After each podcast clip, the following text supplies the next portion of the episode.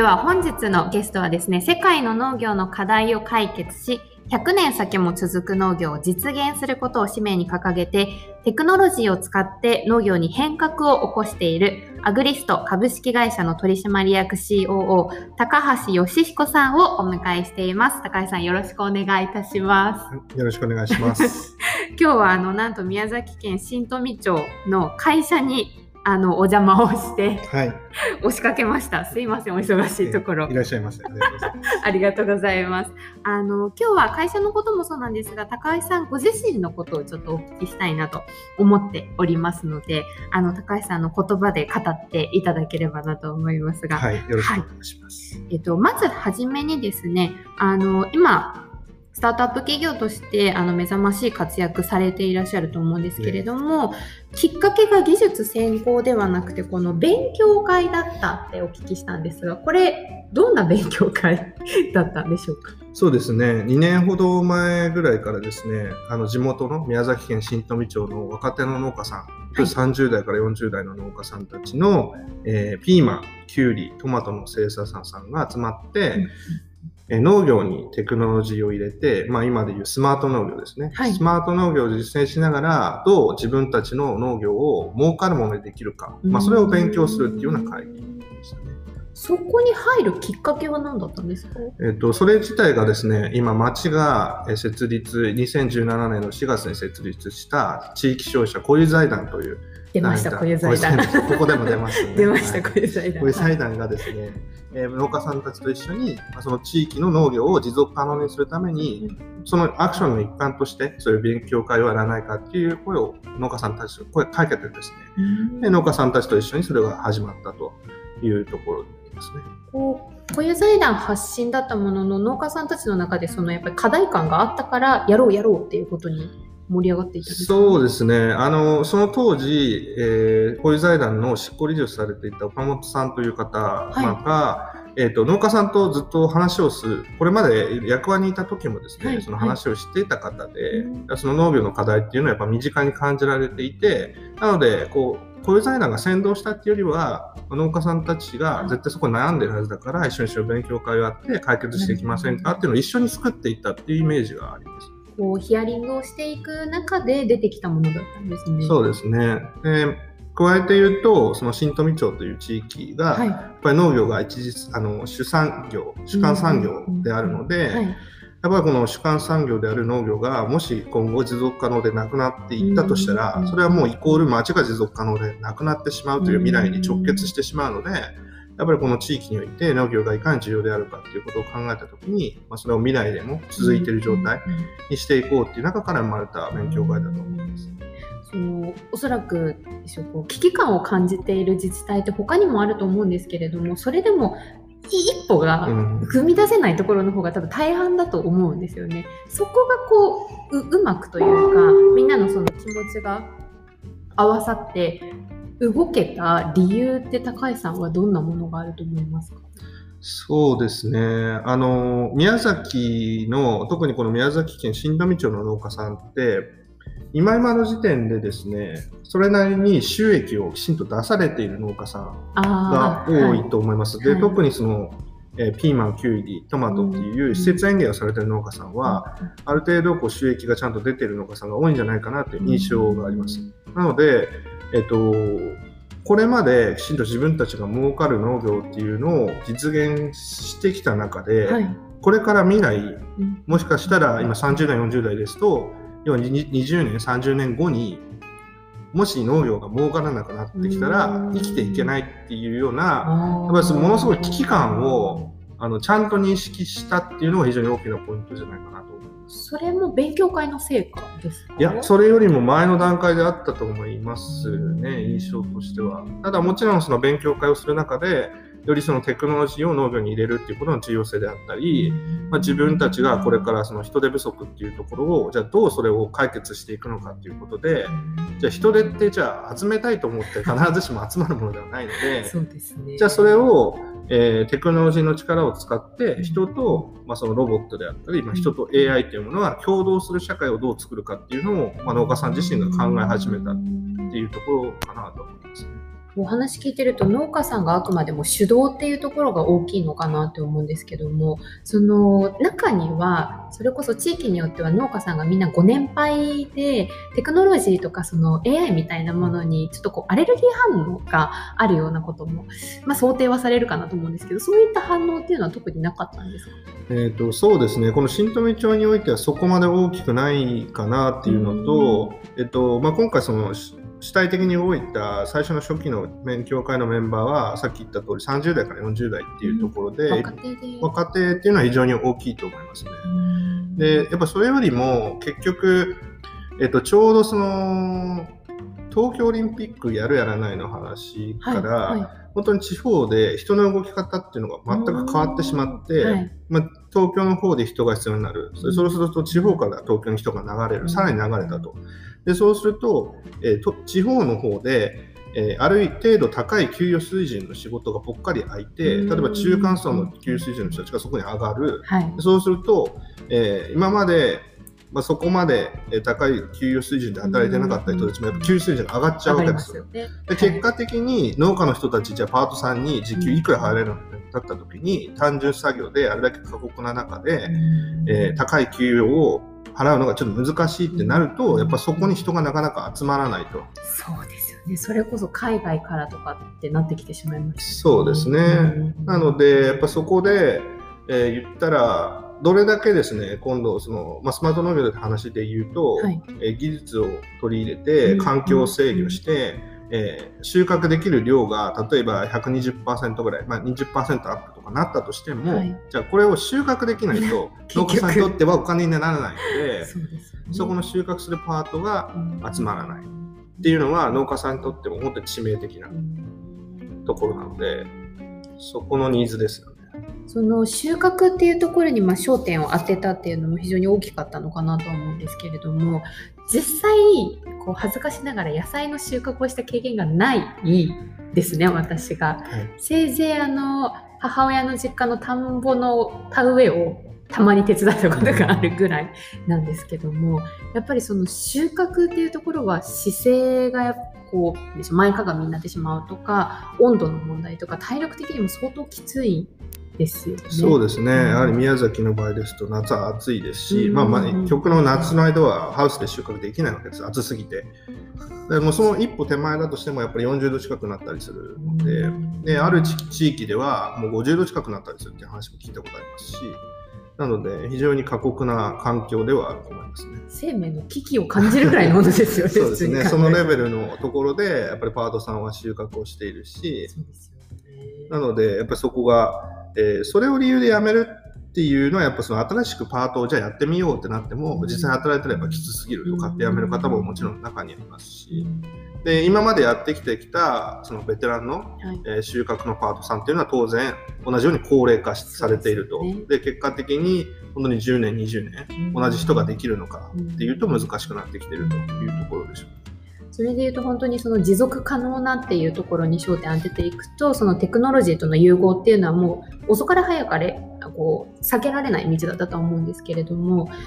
実際やろうと思っても難しいその理由としてはやっぱりそこが高い高額なものが多いっていうことなのかなって思ったんですけどそれを課題をクリアできたっていうのはどういう発想からだったんですか？そうですね。まず一番大きいのはその農家さんと最初から共同開発したっていうのが非常に僕たちの大きな特徴だと思います。はい、でこれによって何が起きたかというと、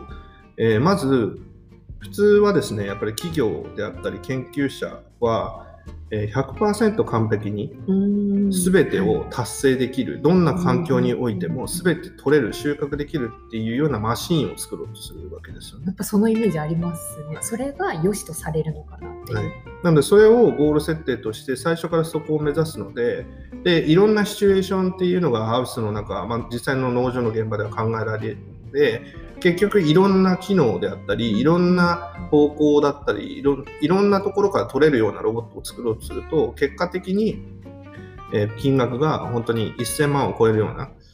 金額のロボットになってしまうと。はいでじゃあそれを日本の小中規模の農家さんが入れられるのかっていうと無理ですと。無理ですよね。はい、いう形でこれまで社会実装が進まなかったっていうのもありますしあとはその研究レベルで言うとその過去そういった収穫ロボットっていうのは結構研究自体は進んでいたんですけど例えばその国の予算であったり自治体の予算とかでいくと大体単年度予算まあ、長くても2年度予算とかになるので、やっぱりその中である程度のその実績を出すとなるとですね、大きなイノベーションはなかなか起こすのは難しいんですよね。大きく外れたところで成果を出すっていうのはなかなか難しいので、従来の常識をの枠の中でどうしても、えー、研究が行われてきたというので、例えばその地面を走って取るっていうのは、まあ、ロボットだったら当然地面走って取るだろうねという常識の中でやっぱり作られてきたわけですけど、はい。はい、僕たちは現場に入って農家さんと話をして、いやそもそも地面走れんってと。絶対無理だっていうことだったのでじゃあもうどういうふうにしましょうと。いうところで空中移動するっていうアイデアが生まれてそういう今の私たちのロボットになってなんかその現場と共同していくっていうのがむしろそれまでされてなかったことにもすごい驚きではあったんですけどそのちょっと話戻ってしまうんですが高井さんもともとそのじゃあずっと農業に取り組んでいた方かっていうと別にそういうわけではないじゃないですか、はい、あの今までそれこそ広告代理店の設立だったりですとか空き家の再生とか取り組んでいた中で今もうこれだっていうふうにこのアグリストに集中されてると思うんですけれどもなんでまたここにこうたどり着いたのかなっていうそこにこうどんな共通の思いがあったのかなっていうのがすごく気になります。なんででしょうね。あの本当に導かれたとしか言いようがないんですけどあのでもですねあの今回多分ここで今私がこういうふうにフォーカスして集中できているっていうのはなんか今までやってきたことの集大成ではないんですけど、今までやってきたことの全てその積み重ねで今これができているなっていうのはすごく認識をしているのがまず1個と、はい、あとえっ、ー、とですね2つあって、1つはその自分の役割が明確だったっていうのはありますね。この会社にジョインする上で、アグレストというプロジェクトにジョインする上で、えー、僕がやるべき役割、なすべき役割っていうのが、えー、自分の中で腹落ちできたっていうのが1つと、もう1つは、えっ、ー、と、これまで僕自身もあの、まあ、5年ぐらいですね、自分のメディアを作ったりして、その地域の魅力を世界に伝えるっていうことをずっとやってきてたんですけど、はいえっと、その地域の魅力として例えば代表的なものとして祭りってあるじゃないですか、はい、祭りってあるじゃないですか。はい、であれって結局その五穀豊穣であったり、農業であれば山の神に感謝する、ね、地の神に感謝する。で海であれば当然海の神に感謝するっていうことなんですけど、はい、結局その一次産業っていうその地域の文化があってこその祭りだと思っていて、はいはい、もし今後本当に農業が地域において持続可能でなくなってしまったとしたら、そもそも祭りをやる意義そのものが喪失するだろうなと。形だけ残ります、ね、そうですね。単純にそのアトラクションとか見せ物になってしまうと。でそれは本質的にやっぱりそこの地域にあるカルチャーがもう喪失したと同義だなっていうふうな認識があってそこにものすごい僕は危機意識というかこの農業がなくなることでそういった未来が訪れるかもしれないっていう危機感はありました。そこの発想ってなかなかないですよね。農業がっていうとやっぱり衰退することでその自給率が低下するとかどうしても食にしか目がいかないと思うんですけれどももともとやっぱりその日本の魅力を発信したいという思いがあったからこそそこに目がいったんですかね。そうですね、そこは大きかったと思いますね。なので、まあ、農業に関わらずでしょうけどその一次産業っていうものが、まあ、少なくともこの日本の地方の多くの地方においてはえその地域の文化と密接に関わっているし、それがあったからこそ先人たちが、まあ、いろんなこう祭りだったりとか、あの歴史も文化もそこに全部紐づいているなっていうやっぱ印象はあるのでそこはあの守る地域をもし本気でこれからもあのその文化とともに守っていくのであればやっぱり農業っていうのは絶対守らなければいけない存在だなという認識はあります、の先ほどご自身がおっしゃってた役割がはっきりその認識できたとおっしゃってたんですけど今そのご自身で考えてた役割っていうのとその取り組んでいく中で、そのぜあのその時点で思ってた役割と今の役割って変わってますか？えっと、若干変わってますね。でもともとで言うとその、まあ、COO っていう役割なので、はいはい、まあ、CEO が作ったその戦略をいかに戦術として執行するかっていう最高責任者であるっていうのがまあ大前提としてあって、はい、でその上で、えーと、一つはそのチームビルディングというかチームを作っていくっていう役割と、はい、まあ、もう一つそれと近しいんですけどあのいろんなこうステークホルダーあるいは関係者一緒にやっていく人たち農家さんであったり地域の人であったり株主であったりあるいは取引先であったりいろんな人たちのそのブリッジコミュニケーションの中心にいるというかそれぞれをつなぐ役割っていうのはすごく自分の中で持っていてなのでこう人と話すこと自体とか、まあ、自分でこう何かを伝えること自体はすごくえー、好きというかですね、はい。えー、なのでそれを生かしながら、まあ、その役割を担っていければなっていうのを考えてて、で最近で言うとやっぱそれに加えて、はい、その本当にえーとですね、そのプロダクトの最高責任者というか、まあ、ちゃんとプロダクトにコミットするっていうところで、まあ、自分自身が、まあ、どれだけその熱量高く製品と本当に最高の製品を作るっていうところにどれだけ向き合えるかっていうのを今頑張っているという感じですかね。それこそその農家さんでもあの導入ができるぐらいだいぶこう抑えた値段で。そうですね。価格帯的にもそうですね。で今価格帯とかで言うと,、えーと、従来のがだから1000万超えるような金額だったのを、はい。はい、本当に10分の1ぐらいの、まあ、150万ぐらい、ね、初期導入で150万ぐらいでプラス、えーとそのロボットが実際に収穫して農家さんの売り上げが増えた分に対しての10%を手数料としていただくっていうサービスモデルにはなっています。そこにそのやっぱり抑えられた値段を抑えられたっていうのもその発想がまたあの面白いなと思ってその農家さんに実際にニーズを聞いて100%じゃなくていいっていうところそれに気づいたというかその目を向けられたっていうのもこれもまたすごいなと思ったんですよね。そうですねその部分は結構やっぱ驚かれますね。普通その100%じゃないにしてもですねやっぱ普通の人の感覚で言うと 70%80% ぐらいでしょっていうぐらいですけどい やそもそも2 3 0でいいよっていうのはやっぱり普通はやっぱり現場で農家さんと話さない限りは腹割って話さない限りはなかなか出てこない数字だと思います。それがまたこう農家さんが言えるだけの信頼関係が築けてたっていうのもすごく大きいのかなとは思うんですけど、うん、そうですね、うん、まあ、あとはその僕たち自身も本気だっていうことをちゃんと見せ続けてたっていうのもありますし、えっと本当にタイミングだと思いますね。これもタイミングも大きく関わっていて、はい。やっぱり農家さんが本当に危機感を持ち始めたタイミングと、僕たちがここにメンバーとして揃ったタイミングとあとテクノロジーの進化のタイミング。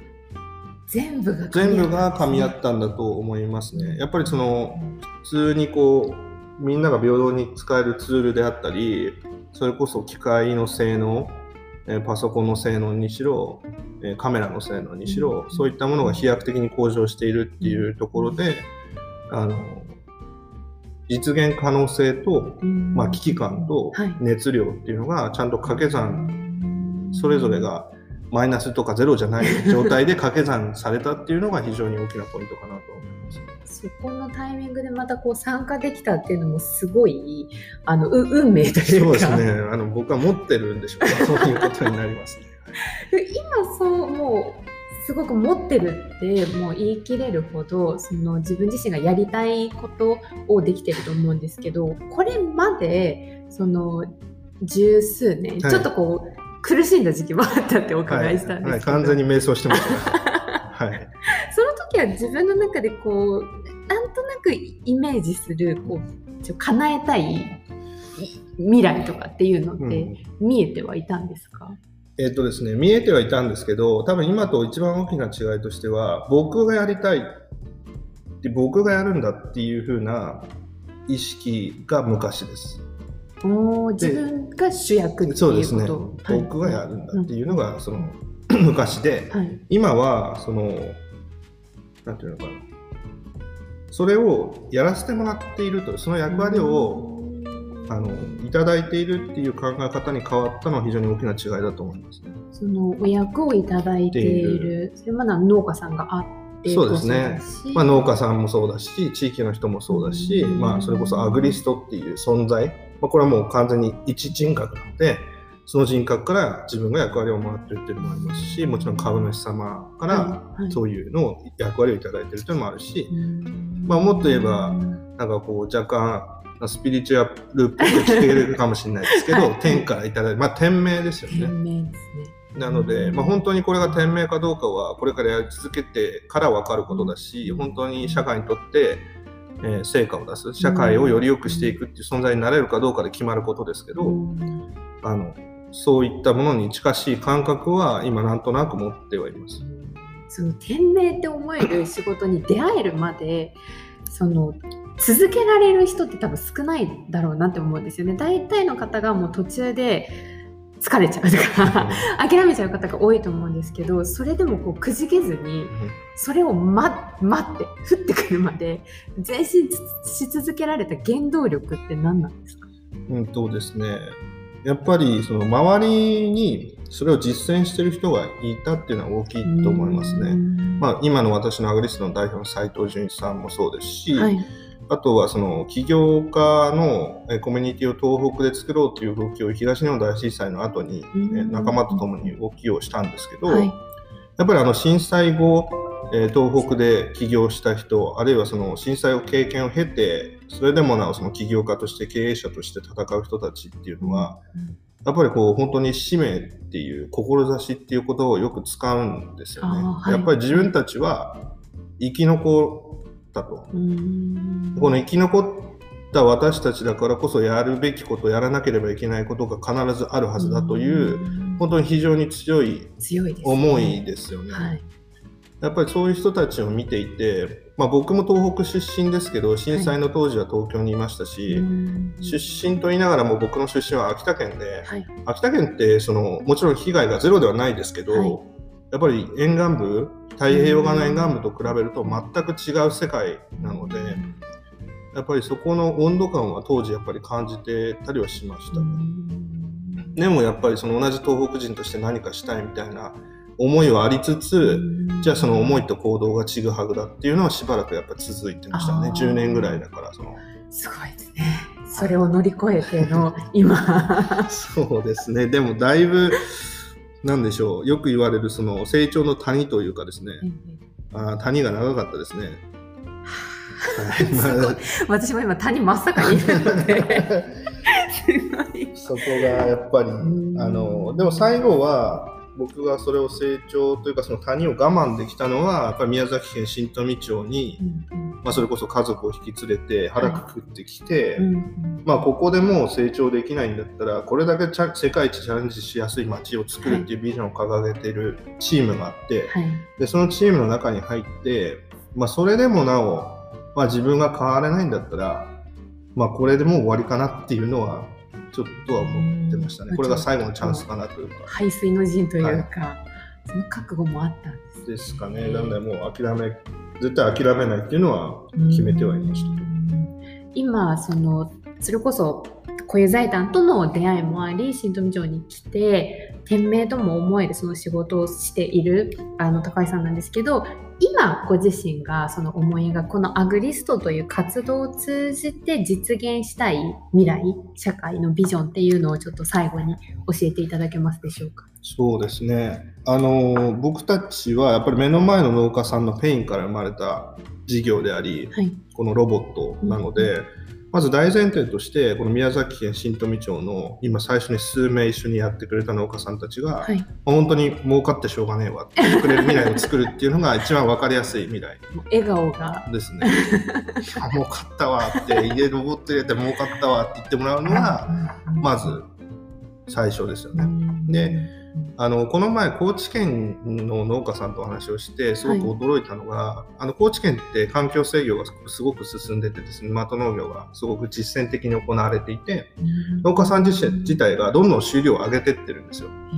でその農家さんが行き着いてる考え方って、はい、自分はもうある程度収益が収益ができているから今一緒に働いてる社員さんであったりパートさんがどうこの農業っていう仕事をやりながらも幸せでいられるかその未来をどう作るかっていうところに考え方が次元が1個上がってるんですよね。すごい素敵。なのでやっぱりそれは日本中でそういう農家さんが増えれば確実に地域は豊かになると思うんですよ。そこの農業に関わる人たち全てが豊かになるので。まずそういう未来を作ってでこれを日本の全国の中にどんどん波及させていって、でそうすると日本各地でのさまざまなこう知見であったり、えーと、いろんなロジックいろんなものが蓄積僕たちの中にできてくると、はい、でそこで新たな技術もどんどん生まれてくるはずなのではい。はい、でそれをこの日本の地方各地方から生まれた素晴らしいテクノロジーを世界に対して共有していく。でその結果世界中のまあ、全人類もっと言うと地球全体が本当に幸福な場所になっていくっていうビジョンを今描いてる、すごいもうローカル発ベンチャーがどこまで行くのかっていうここはものすごい期待ですね。すねでもなんかいろんな方の希望になるのかな勇気になるのかなって思うのであのちょっと今後の動向にも注目をかけながらさせていただきたいと思います。はい、ちょっとまだまだいろいろお話は聞きたいんですがお時間なので。